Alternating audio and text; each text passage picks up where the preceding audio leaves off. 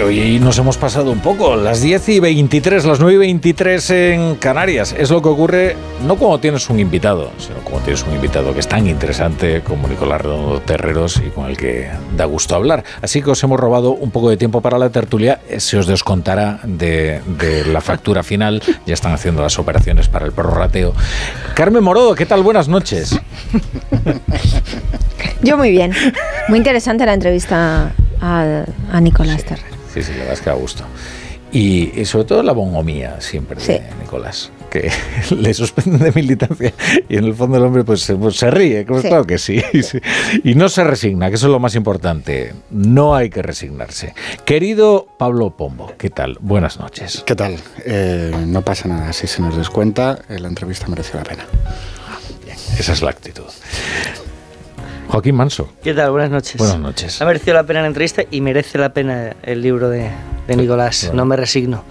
Eh, que, es verdad que mucha gente podría pensar, no, es eh, un libro oportunista, porque lo echaron del Partido Socialista y se puso a escribirlo a toda prisa. Que no, que es un libro sobre todo de teoría política. Sobre todo, es verdad que tiene memoria, eh, que tiene historia del Partido Socialista, pero no esa amargura del presente de es que me han echado y voy a escribir un libro. No, en absoluto. Bueno, vamos a plantear rápidamente los temas y así nos podemos a disertar sobre ellos, con la ayuda, como siempre, de José Miguel Azpiroz. ¿Qué tal, Azpiro? Buenas noches. Buenas noches, eh, La Torre. No faltan temas para la tertulia de esta noche. Del exterior, comienza la carrera presidencial en Estados Unidos con meta en noviembre. A 30 bajo cero arrancan las primarias republicanas en Iowa. Primera cata para comprobar si el tirón de Trump en las encuestas es tan vigoroso entre los votantes del Gran All Party.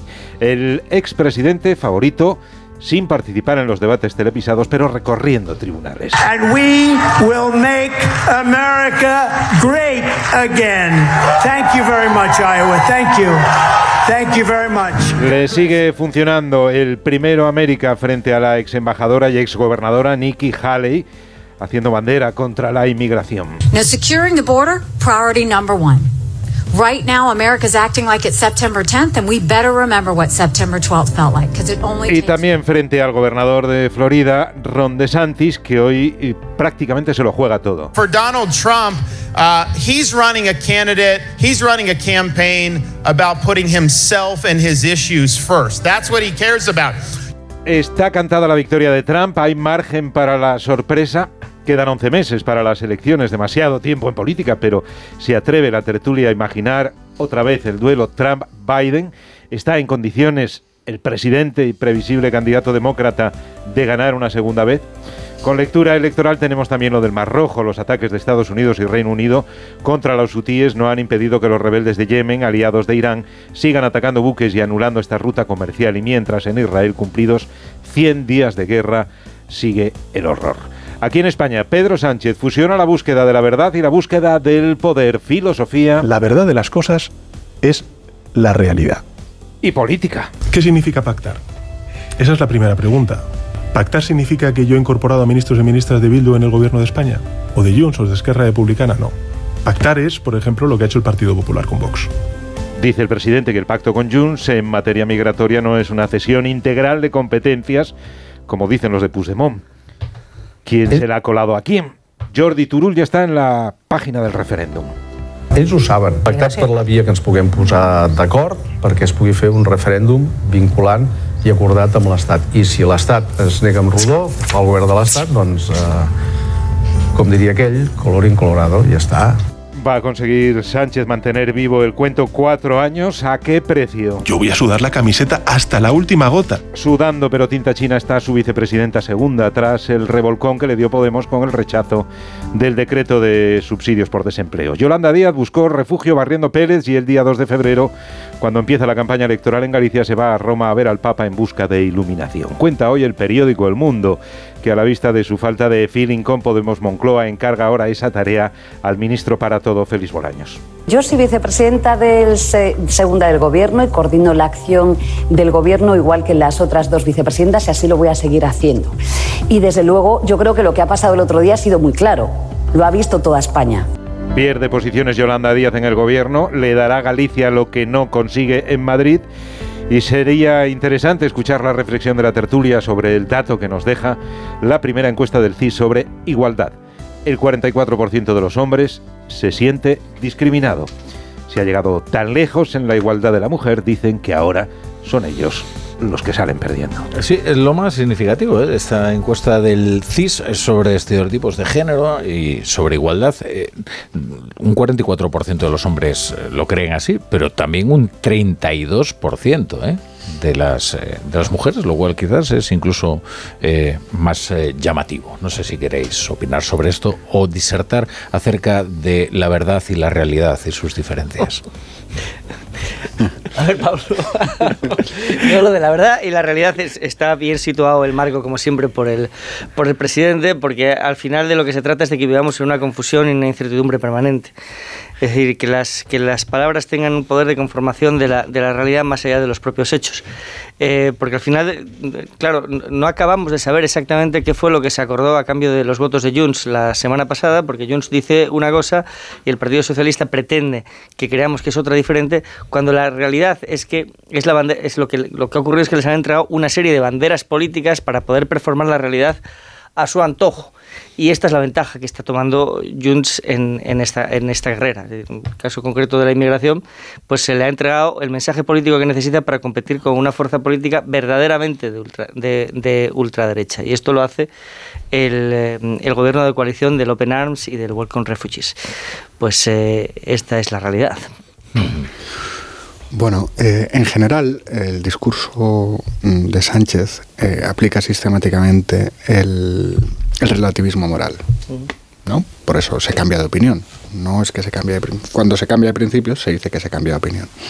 El problema que tiene, precisamente, es que ahora se ve en altísima definición hasta qué punto la verdad es la realidad. Es que se vio la semana pasada. Este es el problema que tiene. Que con una bajada de credibilidad tan grande como la que él tiene, se ve claramente, entre otras cosas, porque dos de sus socios, Puigdemont e Iglesias, quieren que se vea. Yo a Sánchez creo que hay que reconocerle una gran habilidad técnica, para mí la mayor, una habilidad táctica, y es la capacidad de administrar los tiempos, siempre cuando él tiene la manija, ¿no? cuando juegan blancas, cuando lleva la iniciativa. La cuestión es que ahora no la tiene. Este es, este, este es el gran problema que tiene. Ahora mismo es Puigdemont y también Iglesias, desde la semana pasada, quienes juegan todo el rato con blancas. ¿Y cómo lo hacen? Bueno, primero, fijan unas condiciones que además hacen públicas. Lo vimos en la ley de amnistía, Fundamental. y de aquí no nos vamos a mover. Cuando se está negociando, de golpe te cogen y te meten dos, tres condiciones más. Y las vuelven a hacer públicas. Es decir, otro paso más en la iniciativa. Y luego cuando llega el último tramo de la negociación, lo vimos muy bien la semana pasada, van y te colocan otra. Es decir, tienen a Sánchez metido en una especie de piscina de bolas en la que no paran de entrar bolas. Con el problema de que algunas de las bolas son auténticas minas. ¿no? Por ejemplo, la amnistía, esta cuestión de la, de la inmigración, porque a Sánchez le quiero el discurso de la extrema derecha, porque la tiene dentro. Este, este es el, el problema que tiene, una, una tortura. Entonces, yo no sé, yo no sé, de verdad, no, no, no, lo sé, ¿no?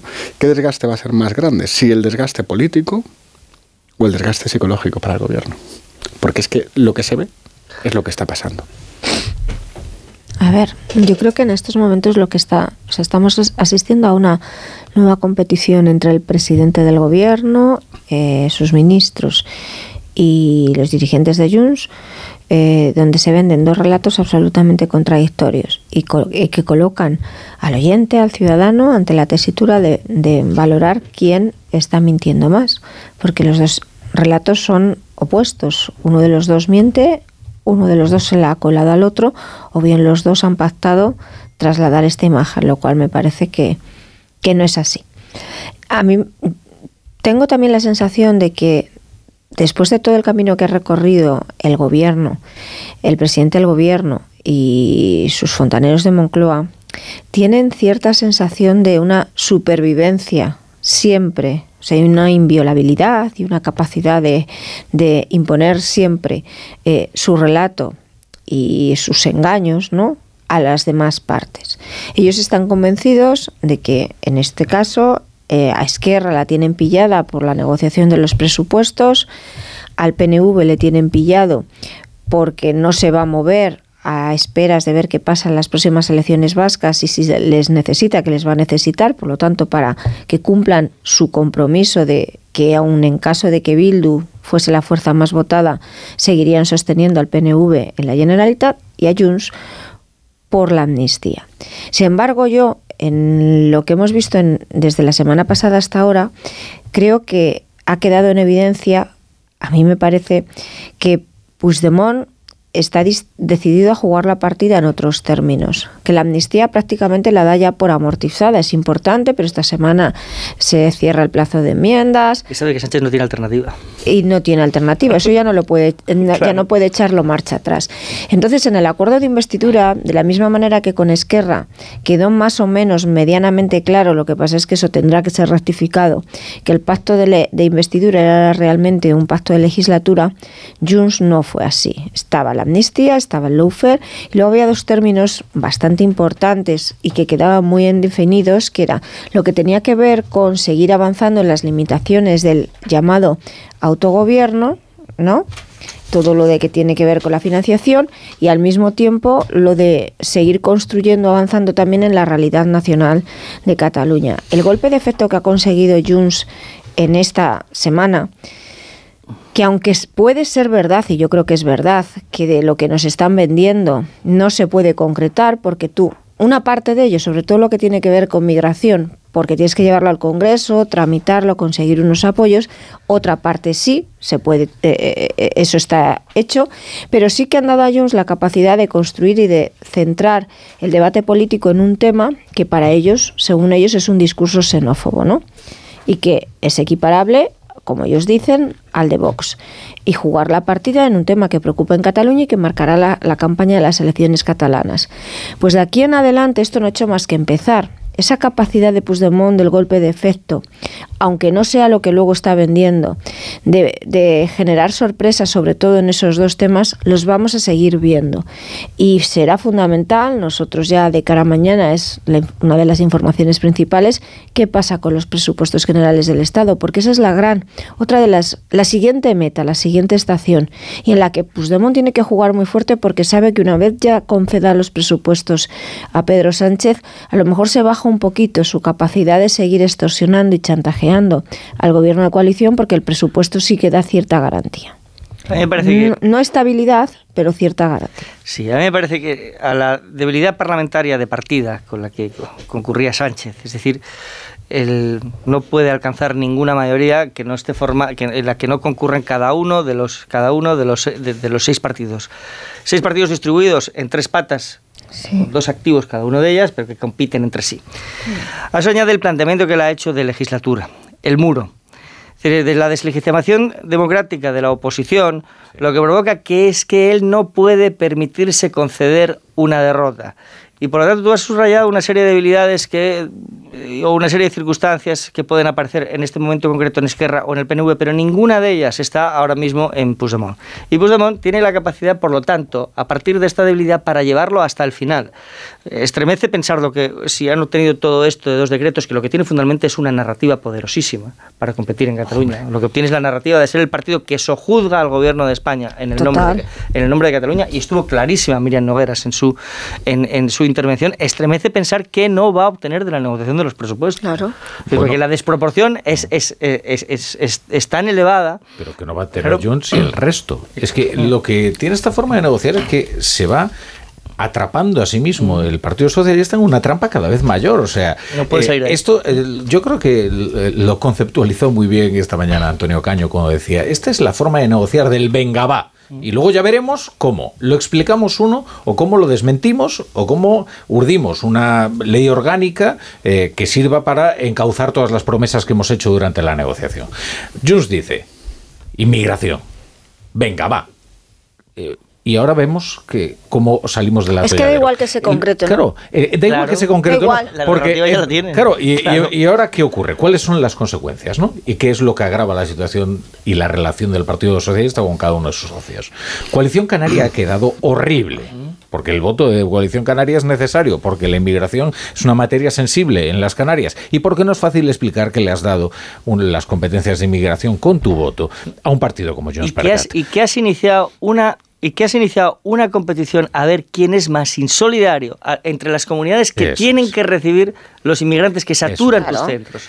Claro. Esquerra Republicana ha quedado agraviada porque va a recibir unas competencias. Al fin y al cabo, la Generalitat eh, tiene un presidente de Esquerra Republicana que no sabía ni tenía noticia, ni siquiera había pedido, y no desde luego en esos términos. El PNV considera que a ellos también se le tienen que dar esas competencias que se le han prometido a Junts, porque, porque van a ser menos.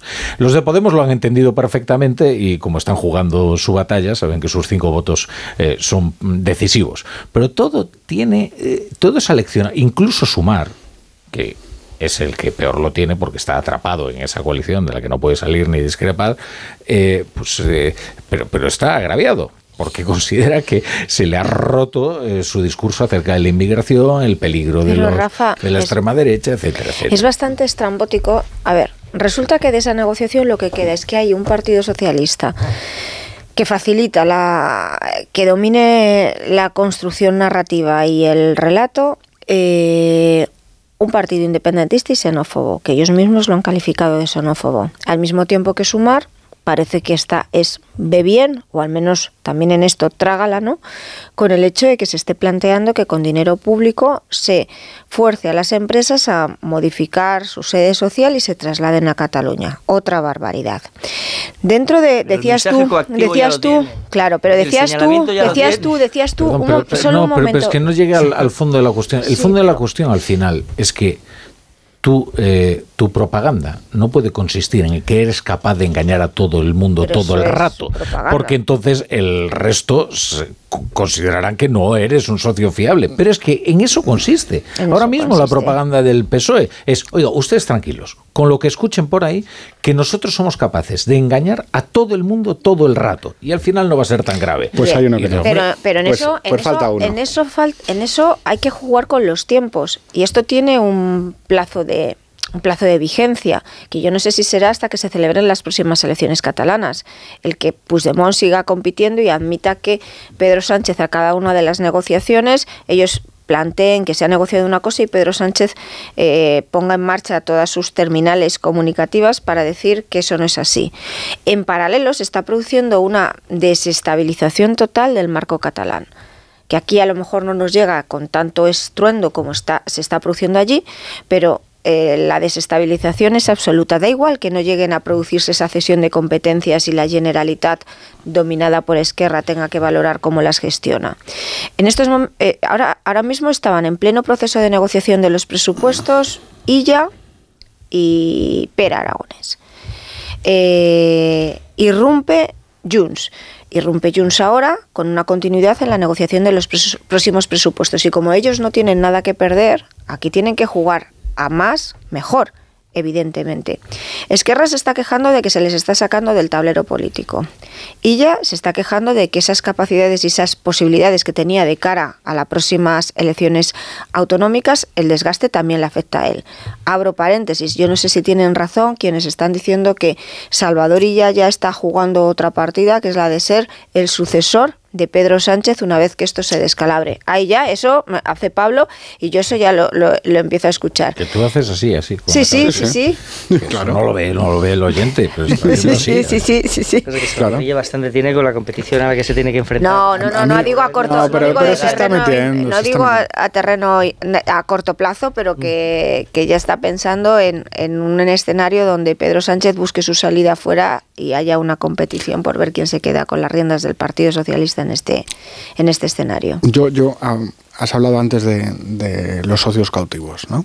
Esta idea de que es verdad, Sánchez dependía de todo el mundo, pero al mismo tiempo todos los demás no Eso tienen es. una alternativa salvo Sí. Sánchez, que era la regla de la pasada legislatura y que se ha roto en esta porque Puigdemont está mucho más libre. Es verdad que no del todo hasta que la amnistía llegue a aprobarse con todas las consecuencias, pero sí que le permite moverse y ir jugando como estamos viendo. Pero es que hay cinco diputados que sí van por libre, que son los de Podemos. Hay cinco diputados a los que no se les puede engañar, en la lógica que decíais de engañar a todo el mundo Hmm. todo el rato. ¿Por qué? Porque ellos no quieren estar en el Parlamento como si fuese un zoco. No quieren entrar en el mercado de votos. Podemos tiene ahora mismo una razón existencial, que es llevarse por delante a Yolanda Díaz. Yo añadiría una cosa, Pablo. Y, porque con Pablo Iglesias creo que no apunta solo a Yolanda Díaz, apunta a Pedro Sánchez. Claro, claro, pero esa se la quiere cobrar, ¿eh?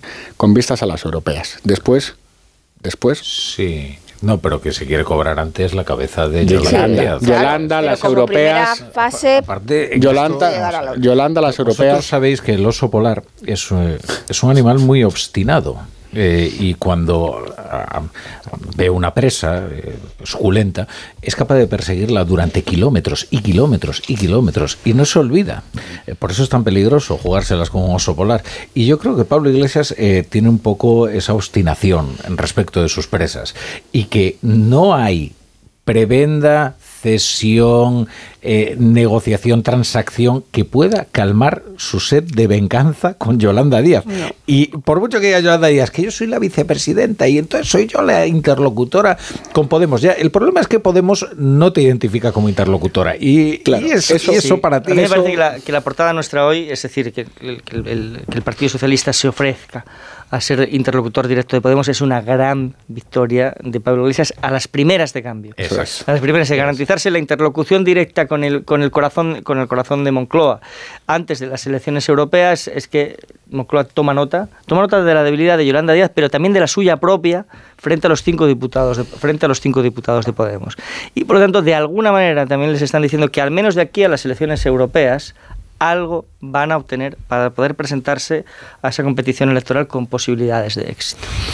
Aquí hay una cuestión. Eh, el, oso que persigue a Yolanda Díaz, el oso morado, tiene un incentivo emocional, que es la venganza, pero también tiene un incentivo racional, y es que solo oponiéndose a Sánchez puede sobrevivir políticamente y tener un buen resultado en las europeas. Y ahora, podríamos centrarnos en lo de Yolanda si, si queréis, ¿no? ¿Os acordáis? Vamos, la, la secuencia completa, ¿no? Esto empezó con una campaña de comunicación en torno a Sumar en el que se nos vendía que con ella pasarían una serie de cosas. A la izquierda del PSOE, la izquierda del PSOE crecería. Las relaciones entre socialistas y comunistas se destensarían. Toda la progresía encontraría un cobijo cómodo bajo las hilas de Sumar y Sumar sería siempre parte de la solución y nunca el problema. Nada de esto ha ocurrido. El resultado electoral fue un desastre. Las relaciones dentro del gobierno vuelven a, los tirones. La crueldad de Yolanda provocó la salida de Podemos de, Y, ese es un problema de, primer orden para Sánchez. El fracaso es completo. ¿Por qué es un problema para Sánchez? Porque todo lo que huela a Yolanda será destruido por Iglesias sin ni siquiera negociar. Es que no quiere negociar. El oso no negocia. El enfado de Sánchez, que es la porta del mundo, es enorme. Porque si no estuviese enfadado y fueses racionalmente consciente del problema, puentearía a Yolanda sin que fuese público. De forma discreta. En la medida en la que dice, te voy a puentear y quiero que todo el mundo lo sepa, está añadiendo una dosis de humillación. A ella, se le veía efectivamente esa falsa palabra. En la entrevista de hoy con Susana Griso, que ha sido muy interesante, se le veía muy sufriente. Claro. Ella trasladaba una sensación de humillación. Esa, esa medida, esa medida de humillación, no es necesaria. En el fondo no es más que un capricho, es una cosa muy adolescente. Quiero que la gente vea que te estoy humillando. Naturalmente, Sumar se ha resistido también públicamente, añadiendo un punto más a la percepción de que son desde el problema y les está volviendo a perder el orgullo. Vamos a escuchar, a, por si alguno de los oyentes no, no la ha escuchado, y podrá notar eh, en su voz y en su tono lo que dice Joaquín Manso. Yo soy vicepresidenta del segunda del gobierno y coordino la acción del gobierno igual que las otras dos vicepresidentas y así lo voy a seguir haciendo. Y desde luego yo creo que lo que ha pasado el otro día ha sido muy claro. Lo ha visto toda España. Bueno, se nota, ¿no? Sí, es decir, es decir el, tono sufriente es muy elocuente. Además, yo creo que la, pregunta de Susana Griso fue muy, fue muy oportuna. Eh, el, su problema es que cuando dice esto de lo que ocurrió el pasado miércoles, eh, está muy claro, se sigue cerrando puertas. De, de, alguna manera, ella, está, ella ahora mismo está en un problema porque Podemos la ha señalado como un lastre para el propio Ejecutivo del que forma parte porque dificulta la formación de mayorías por un encontronazo individual, del que solo individualmente podría salir. Lo que pasa es que yo creo que por el otro lado no se lo van a permitir y ella misma con estas cosas se va cerrando puertas. A ver, yo creo que el capital fundamental político de Yolanda Díaz se está acabando. porque era la imagen de ser la gran eh, benefactora de las clases sociales más desfavorecidas y que ella se apuntaba a todas las medallas dentro del gobierno de coalición de las medidas más progresistas y sociales. Eso en esta legislatura no va a ser posible, porque cada una de las medidas que ella presente para Podemos, los cinco de Podemos considerarán que es insuficiente. Este este mensaje, esta intoxicación que se traslada desde las terminales de Moncloa de qué daño se está haciendo Podemos, esto les va a tener un coste enorme, eh, no se entiende dentro del electorado de izquierdas, entre su electorado yo creo que sí entre los suyos. Son pocos, pero les bastan. Tampoco creo que de momento tengan aspiración aspiración a mucho más. Lo que necesitan es desestabilizar. Y con Yolanda Díaz eh, en la vicepresidenta, eh, como vicepresidenta y como ministra de Trabajo, tiene enfrente un elemento desestabilizador que va a continuar durante toda la legislatura porque no tienen nada que perder. el presidente calendario electoral tortuoso, ¿eh? Es que ese calendario electoral, igual que le va a ocurrir a Vox, que no sé si luego quieres que comentemos, no le va a salir nada bien, no le va a ir bien en las elecciones gallegas. Veremos a ver todo esto que están haciendo y esta campaña de los Prestige y demás. Si alguien se va a beneficiar será el BNG, pero no en ningún caso ellos. No le van a ir bien las elecciones vascas y no le van a ir bien las elecciones europeas aguanta, pero en cada una de las elecciones a las que se presente su capital político se va a someter a ese examen electoral y va a caer.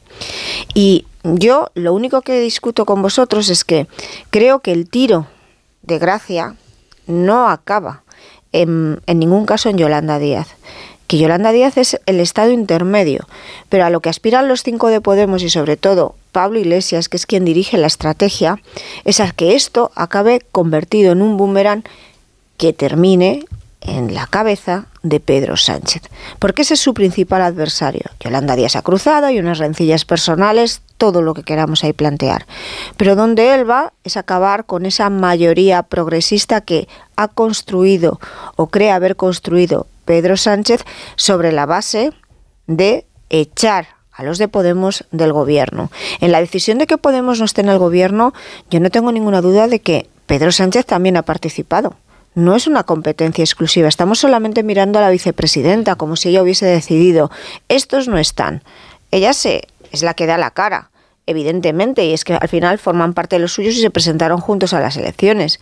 Pero yo, mm, yo creo que Moncloa, el equipo de Moncloa también ha participado de esa decisión de que eh, Irene Montero y compañía se quedasen fuera, porque venían muy envalentonados y consideraban, no sé si han medido mal los riesgos. Los de 5 de Podemos tienen que tragar porque si no va a tener un coste electoral muy grande, pero si ya lo han perdido, perdón, lo ha perdido todo.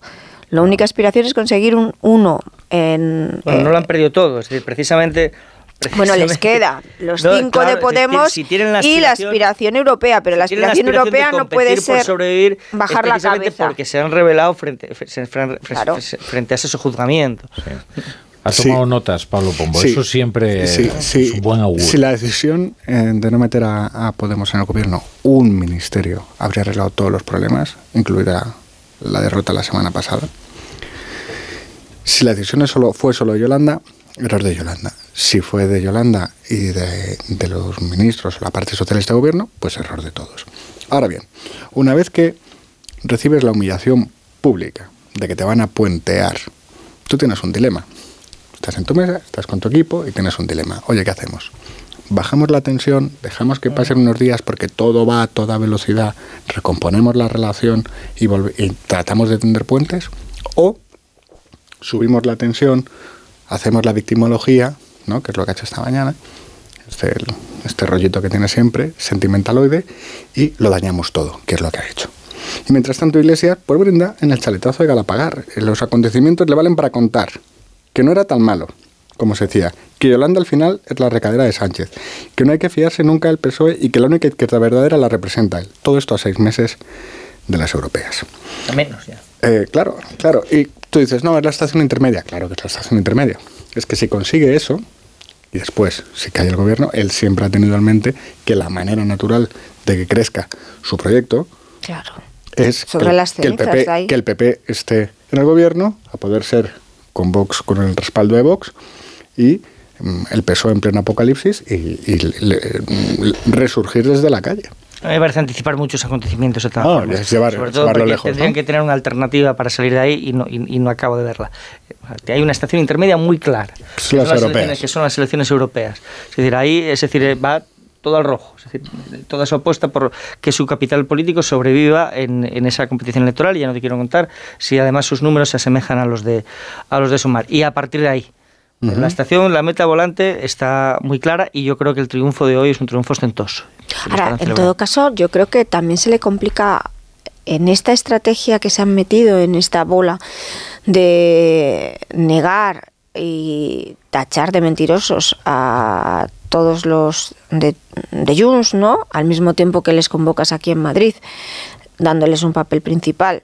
Pero en toda esa bola de tú mientes más, tú mientes más, eh, no sé si están midiendo que en, en las próximas necesidades parlamentarias que tenga, ni Esquerra ni el PNV se van a comportar como se han comportado en la negociación de estos decretos Pues es ley. que, eh, antes Esquerra tiene además un montón de agravios acumulados de la pasada legislatura que tendrá que exponer, por mucho que él considere que les tiene agarrados por los bajos por la negociación presupuestaria en la Generalitat. Y lo mismo ocurre con el Claro. Partido Nacionalista Vasco. Sobre todo porque la lucha de Junts es doble. Es verdad que las competencias de inmigración les permitirían luchar contra la emergencia de esta fuerza que nace en Ripoll y que tiene un discurso xenófobo y, racista eh, y que le preocupa a Junts, pero también le permite exponer que ellos no son como Esquerra, que no van a estar Eso toda es. una legislatura dejándose marear porque ellos consiguen eh, las cosas de manera mucho más expeditiva. ¿no? Puigdemont no será uno más. Eso es, mensaje. no es uno Puigdemont más. no va a ser uno más. Sí, Pero y y- Sánchez está diciendo que sí que es uno más y que le ha engañado igual que Sí. engañó a los Pues de ya se volverán a ver las caras. Ya se no verá. lejos, eh, eh, mañana. Sí, una ¿no? Vuelta. mañana, hay- a la vuelta de la esquina hay otra votación. ¿Y qué pasa? Que Esquerra va a tener que combatir ese argumento de. Jones. Y va a tener que hacerlo de manera expeditiva también y decir, oye, pues yo te voy a tumbar eh, esta ley eh, y así además escenificamos unas divergencias, unos desencuentros. Es que ahora lo que parece en realidad es que Esquerra es un socio fiel, leal y pastueño. y pastueño. Claro, es víctima de su propia debilidad en muy buena parte, por lo que dice Carmen, es decir, tiene un gobierno con solo 33 diputados que está pendiente de la, de la aprobación de los presupuestos, pero es un partido también en una situación de fuerte debilidad interna, con disputas por el, por el liderazgo, con un cuestionamiento de Per Aragonés, que esa, es- esa es la precisamente que aprovecha el gobierno para que esa dinámica competitiva todavía no eche a andar, esa dinámica competitiva entre Esquerra y pero tarde o temprano va a suceder. Es decir, o bien cuando se le aprueben los presupuestos a medida que nos acerquemos a la fecha electoral de las elecciones catalanas, o bien cuando Esquerra se resigna que eso no va a suceder nunca y que tiene que empezar a competir ya. La dinámica competitiva tarde o temprano se eh, va a echar a andar. Y esa será la dinámica que marque el curso de la legislatura, tanto como el mismo resultado de las elecciones. Luego además yo creo que el PSOE se ha metido con este pacto y la cesión en inmigración se quede en lo que se quede porque al final has permitido que un partido xenófobo, que tú has tachado de xenófobo, sea el que tenga el eje, el vector del discurso político que lo marca ahora y lo va a marcar de aquí a las próximas elecciones, se han metido ahí en otro lío porque eh, ellos han construido... eh, como lema discursivo la idea de todo lo que se acerque a la extrema derecha, entendida como Vox, por parte del PP, solo acercarte ya te convierte en extrema derecha. Te convierte en extrema derecha y da igual, no hay que entrar a analizar cada uno de los pactos o los acuerdos. Ya estás manchado y estás manchado de completo. Sin embargo, ahora intentan hacer creer que eh, el acercamiento del Partido Socialista a Junts y los pactos y las cesiones como formación independentista xenófoba no mancha. Es, es la doble vara de medir. No mancha al Partido Socialista porque hay que valorar el acuerdo y cómo se concreta ese acuerdo en el Congreso de los Diputados. Pues Entonces, todo esto se ha el hecho- discurso que has construido sobre Vox y el PP se cae por su propio peso. Sí, todo esto es una contramayoría que se ha hecho precisamente para cerrarle el paso al PP, a un acuerdo del PP y Sí, Vox. pero digo que los propios elementos di- discursivos que estás utilizando para sostener eso, oye, si yo los desplazo a cómo te estás comportando con Junts, lo que estás cediendo, lo que les estás comprando, pues si aplico la misma regla, eres un entregando. partido xenófobo y al mismo Que si tiempo... se diera el caso de que hubiese, por la razón que sea, en los próximos meses, las próximas semanas o los próximos meses. Un brote xenófobo viene en Ripoll, viene en alguna de las comarcas del Maresme afectadas por, bueno, afectadas por lo que parece que es una saturación del número de inmigrantes, según denuncian sus alcaldes, eh, ¿dónde, ¿en qué, dónde se va a situar el gobierno de España? Porque Jun sí sabemos dónde va a estar.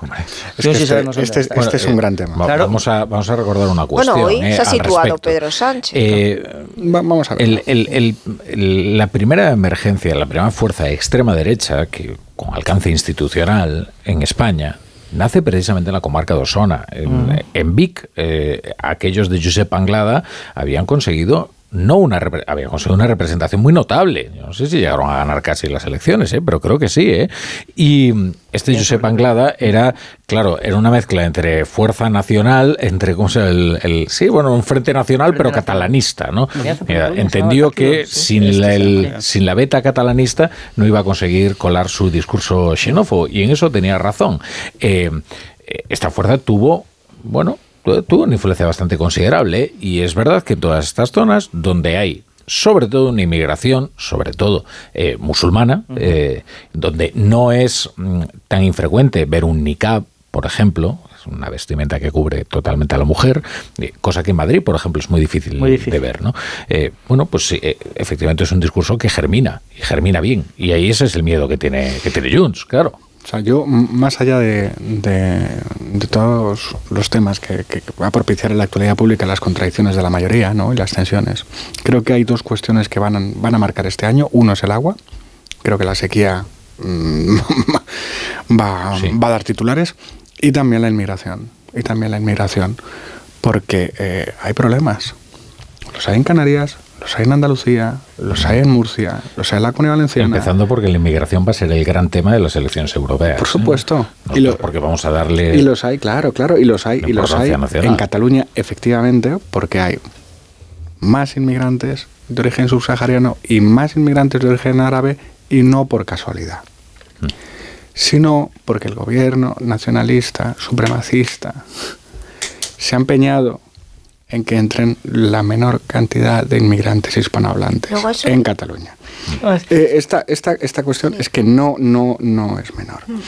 Eh, hay, claro que hay preocupación en Junts por la posibilidad de que crezca un- una opción xenófoba, en- entre otras razones porque si esto pasa, en el bloque nacionalista ya no tienen un rival, tienen dos. Hmm. Y eso altera el mapa. Por eso, por eso, mm, el cambio de Puigdemont se explica por ahí. Ahora, el- el- El- te piensa que el gobierno de Sánchez podría tener otro socio, ¿no? ahora, claro, claro, claro, sí. pues como le da igual. Este es el, es- este es el problema. un muro no tienes manera. de- claro, pues es claro, que este no. es el, el problema de la pureza y de, levant- y de levantar muros y de, de mostrarse como, como intacto es que cualquier roce te, te quiebra el discurso. Luego, Exacto. hay una cuestión de fondo que a mí me parece eh, de verdad eh, trascendental. En algún momento, eh, los- para los progresistas y para toda la democracia, en algún momento la socialdemocracia europea tiene que plantearse si el enfoque que ha mantenido con las políticas de migración es sostenible, es eficaz. Igual no se lo está planteando ya, ¿eh? o no lo es, porque es que hay en algunos países, por ejemplo en Dinamarca, donde se ha aplicado un discurso muchísimo más duro. El discurso en Dinamarca del- de, los socialistas es más duro que el del Partido Popular. Vamos, está entre el Partido Popular y Vox, os lo digo así. Bueno, el discurso en Alemania... Y ganaron. Y en Alemania igual. Bueno, En- mira, en Alemania hemos tenido en fue en Der Spiegel, ¿no? En la portada de un semanario Scholz. importantísimo, a Olaf Scholz anunciando deportaciones, ¿eh? Claro. Eh, un socialdemócrata. Por otro lado, también es verdad que el Partido Socialista generalmente, eh, el secretario general que sea, Zapatero, Sánchez, empieza con un discurso sobre la inmigración y termina con unas políticas muy distintas sobre la inmigración. La verdad y la realidad, fíjate, la-. Oh, la verdad y la realidad es que yo recuerdo a José Luis Rodríguez Zapatero, esto lo contaba Jesús Caldera, ¿os acordáis? Aquel ministro de Trabajo, el que hizo la primera regularización masiva de inmigrantes. Eh, contaba que José Luis Rodríguez Zapatero, cuando lo cesó, le dijo: Tu política de inmigración nos ha costado muchos votos. Y entonces Jesús Caldera le dijo, presidente, será nuestra política de inmigración, ¿verdad? Y no, no coló, y porque, bueno, estas cosas. Pero bueno, Yolanda Díaz ahora va a ir a verse con el Papa. El 2 de febrero. Igual todos estos, todos estos problemas encuentran solución en la oración. ¿Cómo, cómo le gusta a, Va a necesitar una, una, bendición muy potente para las elecciones gallegas. ¿eh? No sé por qué les gusta tanto ir a ver. El, el Papa, eh, bueno, este Papa les gusta especialmente, ¿no? Pero sí. Este a los anteriores también les gustaba, yo creo. ¿eh? Necesita esa bendición. El Papa les perdonará todos sus pecados. Solo un apunte de la migración que, que antes de terminar el tema, que supongo que querrás cambiarlo ya. Sí. A ver, muy rápido. Me conoce bien, ¿eh? Muy rápido, muy rápido. los datos de, a ver, eh, los datos de los compañeros que tenemos allí. Es que hay una realidad que al final esta corrección de lo mm, la corrección que nos imponemos eh, muchas veces eh, está haciendo que se tape una realidad social que existe y que condiciona los resultados de las próximas elecciones. Yo he escuchado a compañeros nuestros en Cataluña cómo desde el punto de vista mediático ellos son conscientes, han sido conscientes durante años de los datos de reincidencia, de los problemas de violación relativos y relacionados con los menas. Yo no estoy vinculando migración con inseguridad. Estoy hablando de hechos y que esos hechos se han producido y sin embargo ni siquiera en medios como el periódico de Cataluña han considerado que era oportuno por la corrección política y por esa necesidad de no alimentar mensajes xenófobos, aunque suponga, aunque sea a costa de ocultar la realidad, una realidad que sus redactores y que su, en, su mesa estaba encima de la mesa. Junts eh, creo que ha sabido en este caso conectar con un sentir europeo, con un movimiento que estoy de acuerdo contigo, Rafa, que creo que la socialdemocracia, no en sus mejores momentos, pero en esos países del norte, ya se, están ya se está produciendo ese movimiento y no sé cómo se van a, adaptar aquí con sus mantras y con sus mensajes progresistas a un mm, mensaje y a un sentir que hay en la opinión pública que va más allá del hecho de que quieran utilizar la migración, la, el tema de la migración como eh, elemento para seguir avanzando en construir las estructuras de Estado y fortalecer la identidad nacional, que sí que está, y, el tema de la lengua, sino que el problema eh, trasciende incluso eso, ¿eh? trasciende lo que es la cuestión nacional, que hay un problema de integración en algunos importantes municipios en Cataluña, sobre todo por esa población magrebí, y que obligará a todos los demás agentes de esas elecciones a posicionarse detrás, por detrás de Junts. Mm. Bueno, tiene razón Carmen Bordo, que es que ya me conoce bien, sabía que quería cambiar de tema. Sí, te veía. Sin necesidad de poner sintonía. no pasa nada, pero ya ves que... De mi rueda. Ya ves que aquí se permite, eh, tú te permites todas las licencias, Morodo. No he pedido permiso. Claro, y luego te lo has tomado. Bueno, no. me lo has dado, me lo has dado. Vamos con unos consejitos, vamos con unos consejitos. Es, muy breve ¿eh? y enseguida podemos explayarnos sobre otros asuntos. Vox, Vox es un tema ah, muy interesante, me encanta. muy Por favor, y luego de ahí nos vamos a tramar. Sabía que querías a Hablo siempre lo intelectual. se le nota en la mirada a, Pablo Pombo en cuanto entra a los temas que Tengo mirada de Iowa, ¿no? Es verdad, tienes mirada de Iowa, congelada. Temporal.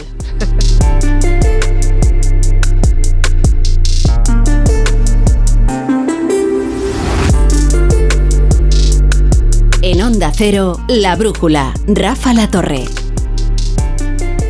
¿Te lo digo o te lo cuento? Te lo digo, tenemos todos los seguros contigo y aún así, ¿pagamos de más? Te lo cuento, nosotros nos vamos a la mutua. Vente a la mutua con cualquiera de tus seguros, te bajamos su precio sea cual sea. Llama al 91 555 5555 91 555 5555. Te lo digo o te lo cuento, vente a la mutua. Condiciones en mutua.es.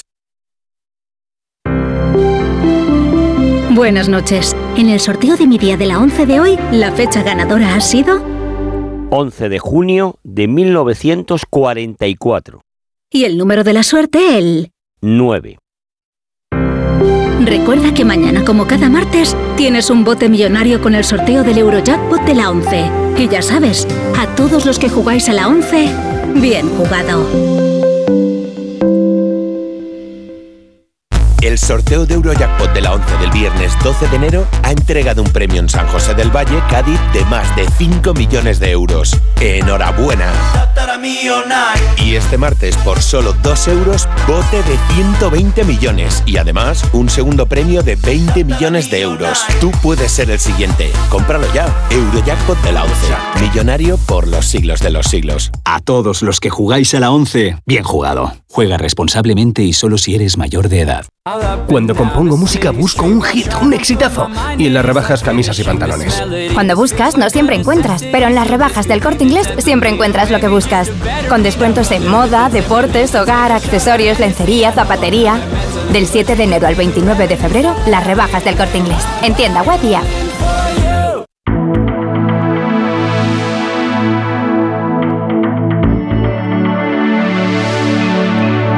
La brújula.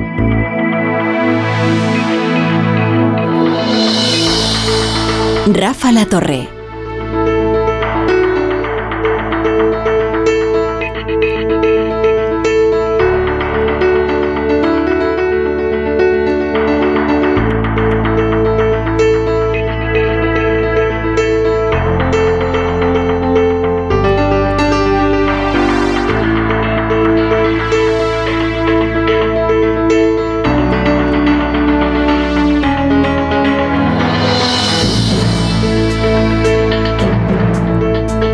Ya son y 10, vamos a ver, por turnos, como en la pescadería. A ver, ¿quién ha sacado? Eh, tenía Carmen Moró, a ver, a pesar de haber consumido el último turno de la anterior intervención, Que se quería lo cedo a sacar Manso, se lo cedo a el tema Manso. de Vox. Que Así que- Manso, y es verdad que es un tema bastante interesante. Es un tema ¿eh? muy interesante, Vox es es, decir- un partido abierto en canal que ahora mismo Bueno. está teniendo muchas dificultades en las encuestas, está en caída libre eh, y que va a ver cómo su liderazgo se disputa que o no, no. tiene y que ha perdido la capacidad para condicionar el debate público que en algún momento que en algún momento tuvo.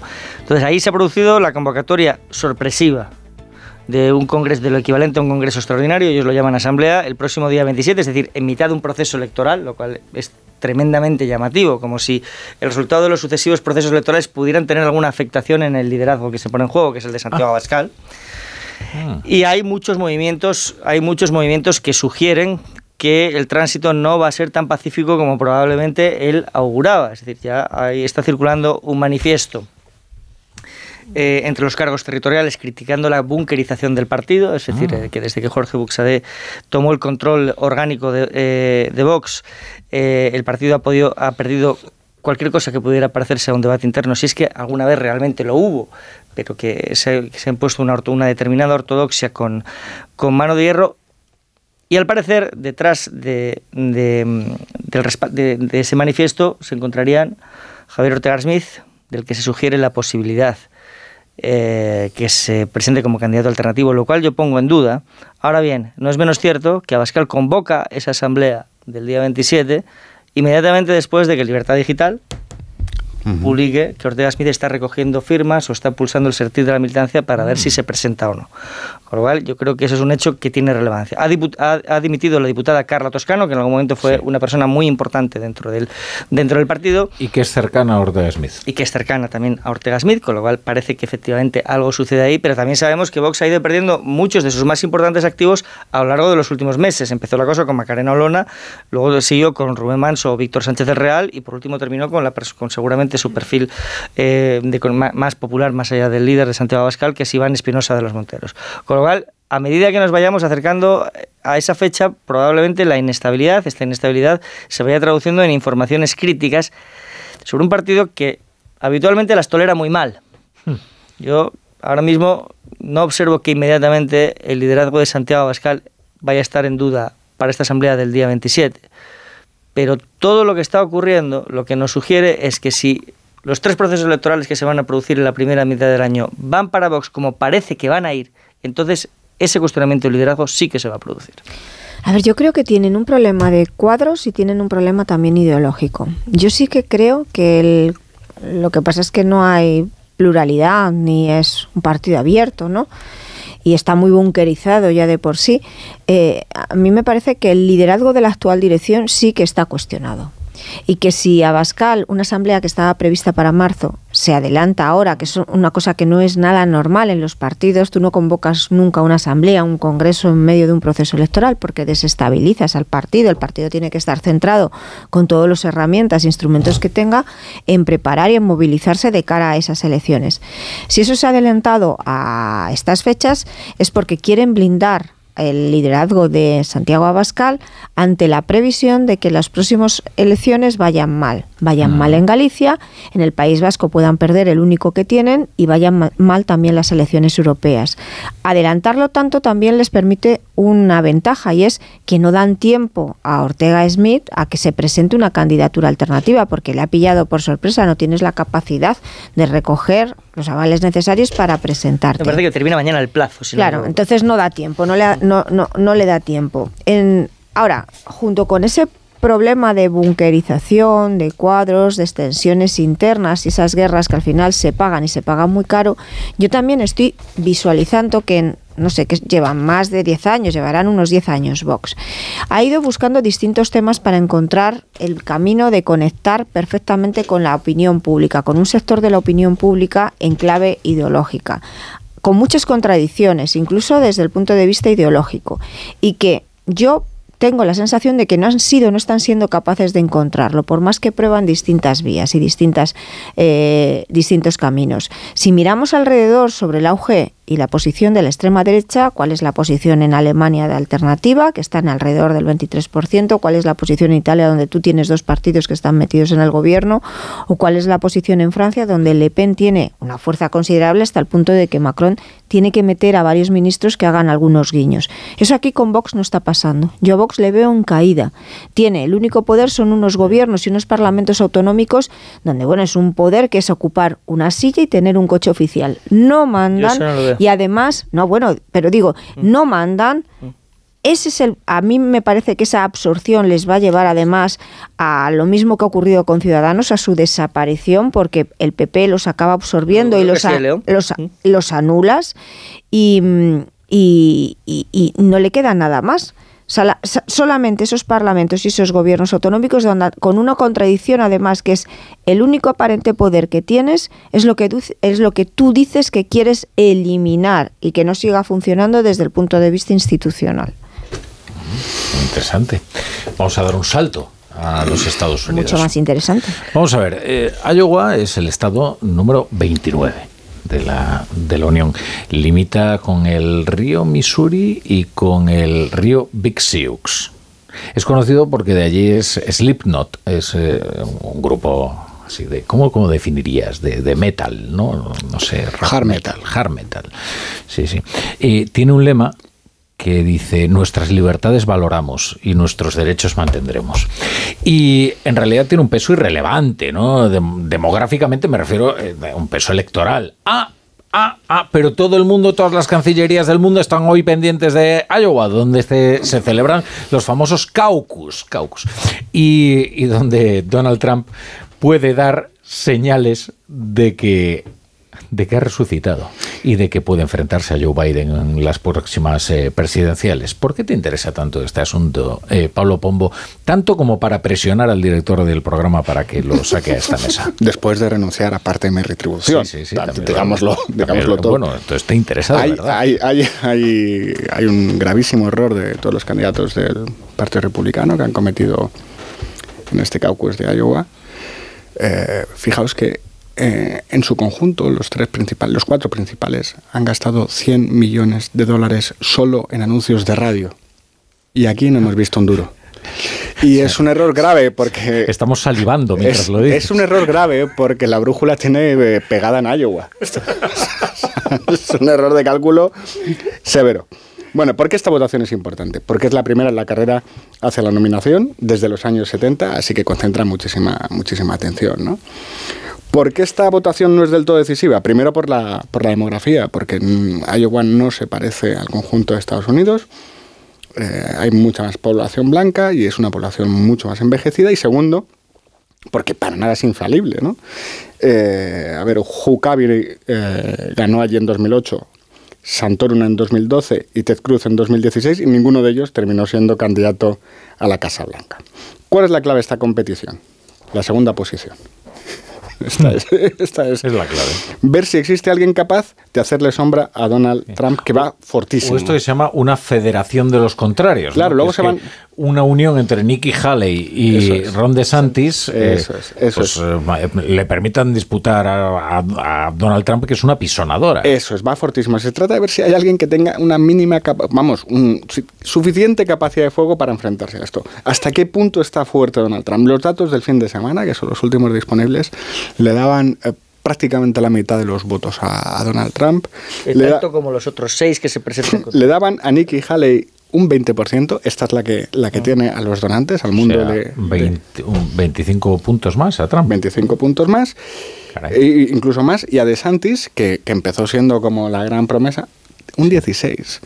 Pero los expertos eh, consideran que eh, el- los últimos actos de- del fin de semana, por cierto, eh, 30 grados bajo cero, 35 Sí, grados bajo está cero. congelado. Es, es increíble. Y aún así se está diciendo que va a haber más participación. O sea, es que es la, la cosa está... Iowa está caliente, amigos. Sin embargo, apuntan que... eh, Bajo su apariencia esteparia, ¿no? Eh, Iowa está caliente. Sí, sí, no es que hay una ola de frío en Estados Unidos, De- que lo ha puesto todo. Bueno, eh, los expertos dicen que lo- los últimos, los el, el último tramo de la campaña le puede dar más a Trump. ¿Qué es lo que ocurre? Que Trump siempre genera muchísimas expectativas. El Crucis electoral no le está penalizando socialmente a Donald Trump. De hecho, ofrece el combustible narrativo y emocional que necesita para la campaña. ¿Va a llegar Donald Trump a ser el candidato del Partido Republicano? Los todos los que saben dicen que sí. ¿Será presidente? Casi todos los que saben dicen que no, porque Donald Trump será el mejor jefe de campaña que el Partido Demócrata pueda tener. Nadie puede movilizar al Partido Demócrata más que Donald Trump. En todo caso, hoy Las a las, mujeres sí. y el aborto.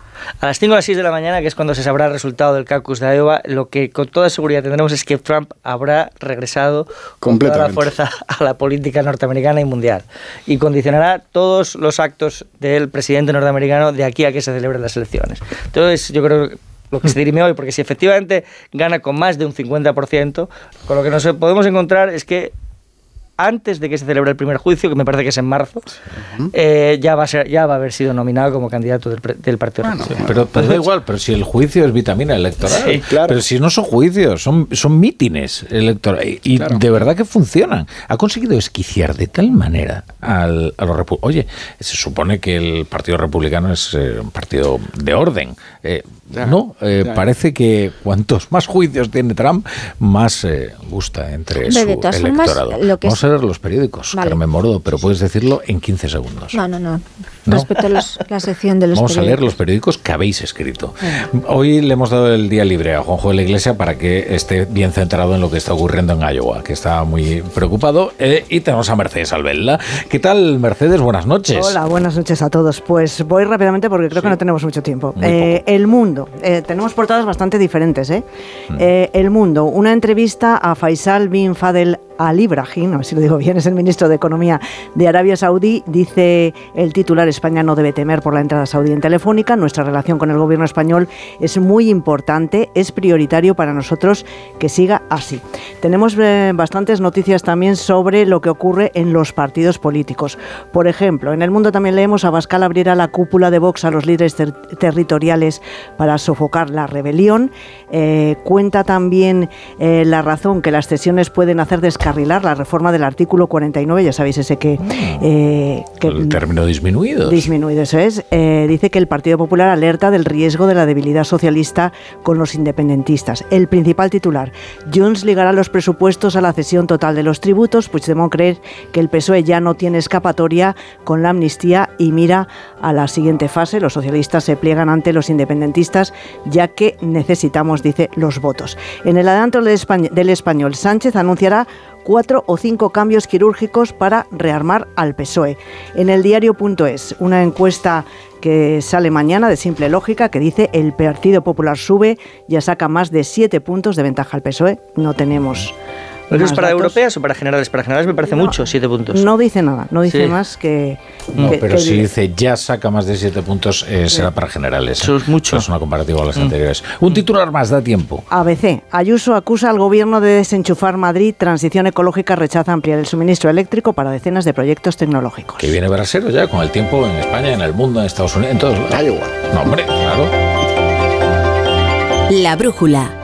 La torre. Te lo digo o te lo cuento. Te lo digo. Tenemos todos los seguros contigo y aún así, ¿pagamos de más? Te lo cuento. Nosotros nos vamos a la mutua. Vente a la mutua con cualquiera de tus seguros. Te bajamos su precio, sea cual sea. Llama al 91 555 5555. 91 555 5555. Te lo digo o te lo cuento. Vente a la mutua. Condiciones en mutua.es. ¿Cada lunes es un drama? Tranquilo, toma Ansiomet. Ansiomet con Asuaganda te ayuda en situaciones de estrés y ansiedad. Y ahora también Ansiomet Autoestima, de Pharma OTC. Cuarta planta. Mira, cariño, una placa de Securitas Direct. El vecino de enfrente también se ha puesto alarma. Ya, desde que robaron en el sexto, se la están poniendo todos en el bloque. ¿Qué hacemos? ¿Nos ponemos una? Yo me quedo más tranquilo si lo hacemos. Vale, esta misma tarde les llamo. Protege tu hogar frente a robos y ocupaciones con la alarma de Securitas Direct. Llama ahora al 900-272-272. Un pincho de tortilla, por favor. ¿Con cebolla o sin cebolla? En un país con tantas posibilidades, hay un lugar para todos. Descubre nuestra gama Citroën Made in Spain con condiciones especiales hasta fin de mes. Cuando compongo música busco un hit, un exitazo. Y en las rebajas camisas y pantalones. Cuando buscas, no siempre encuentras, pero en las rebajas del corte inglés siempre encuentras lo que buscas. Con descuentos en moda, deportes, hogar, accesorios, lencería, zapatería. Del 7 de enero al 29 de febrero, las rebajas del corte inglés. En tienda.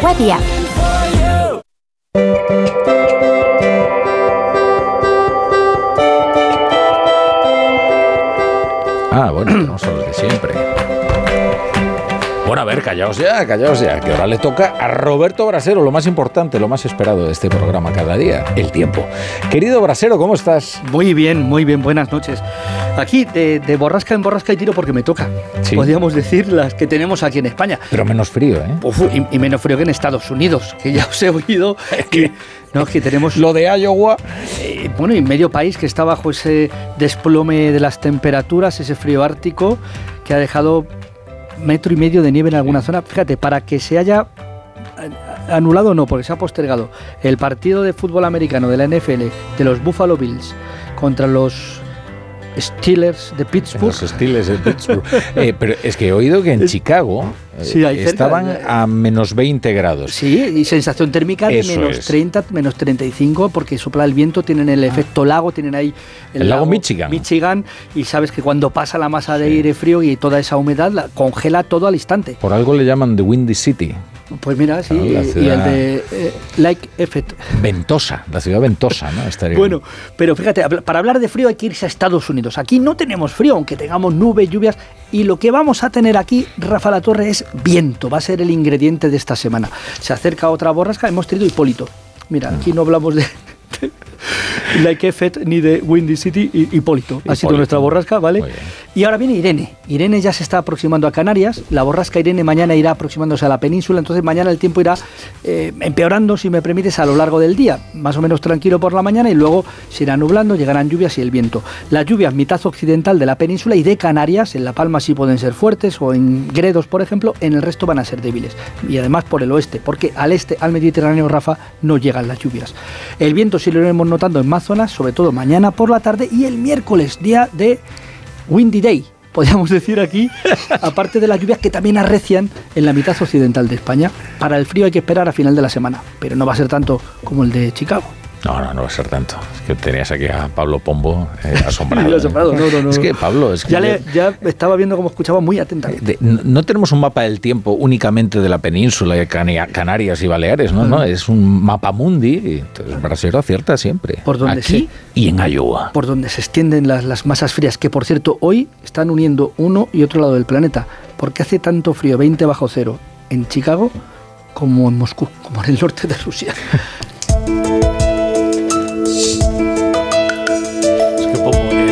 Chicago hace sobre todo la sensación de frío que hace, ¿no? Sí, sí. Es, es algo atroz. O sea, Moscú puede hacer 30 grados bajo cero.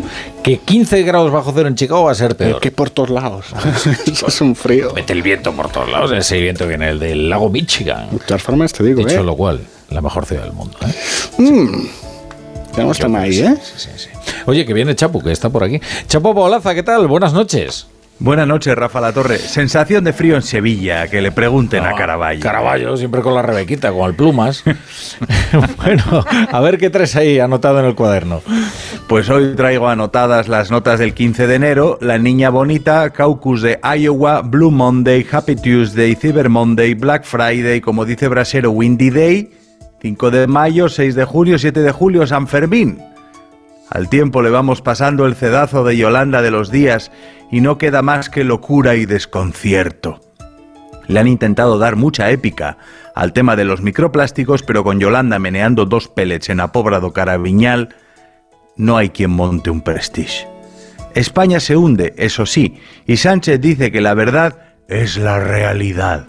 La verdad es que convenció a los partidos para que le votaran con tal de que no llegara al poder un partido que quería echar a los inmigrantes y les ha concedido las materias de inmigración en Cataluña porque lo pide Junts, que quiere echar a los inmigrantes. Voy por ahí, pesaroso, absorto, algo naif, un poco en lo de ella, preguntándome lo que es para Junts un extranjero. Mucho rollo con la patria de los pueblos elegidos, 1714, Junquera rezando maitines, el santo volardo del 1O y la anatomía del negro de Bañoles, que para el independentismo un extranjero ha sido básicamente un español, o cualquiera que no quisiera la independencia. Era más catalán el imán de Ripoll que el alcalde de la Carolina, de Jaén, y de ahí se explica la cosa. Torra dijo que los españoles éramos bestias taradas, Puyol que los andaluces eran un pueblo anárquico y Durán y Lleida que tenía nombre de DJ. Contaba que con el dinero de Cataluña los andaluces pasaban, eh, cobraban el per y pasaban el día en el bar. España en roba fue la mayor maniobra de asociación entre el del de fuera y el delincuente. Sánchez se ha hecho el sorprendido, pero el independentismo es xenófobo desde chico. Hasta mañana, Chapu. Siempre amanece. Bueno, ahora corriendo todos a casa eh, para seguir el. Yo en el coche voy escuchando el. No, voy escuchando el Radio Estadio, perdón. Hombre, eso por supuesto. claro. Incluso voy muy Es despacito mejor. para ya Mejor programa deportivo de las noches de la Así radio es. Con diferencia. Divertido, Y además hoy viene muy interesante porque el didáctico, fútbol está interesantísimo. A caballo entre un clásico y un derby. Hala, hasta mañana. Hola.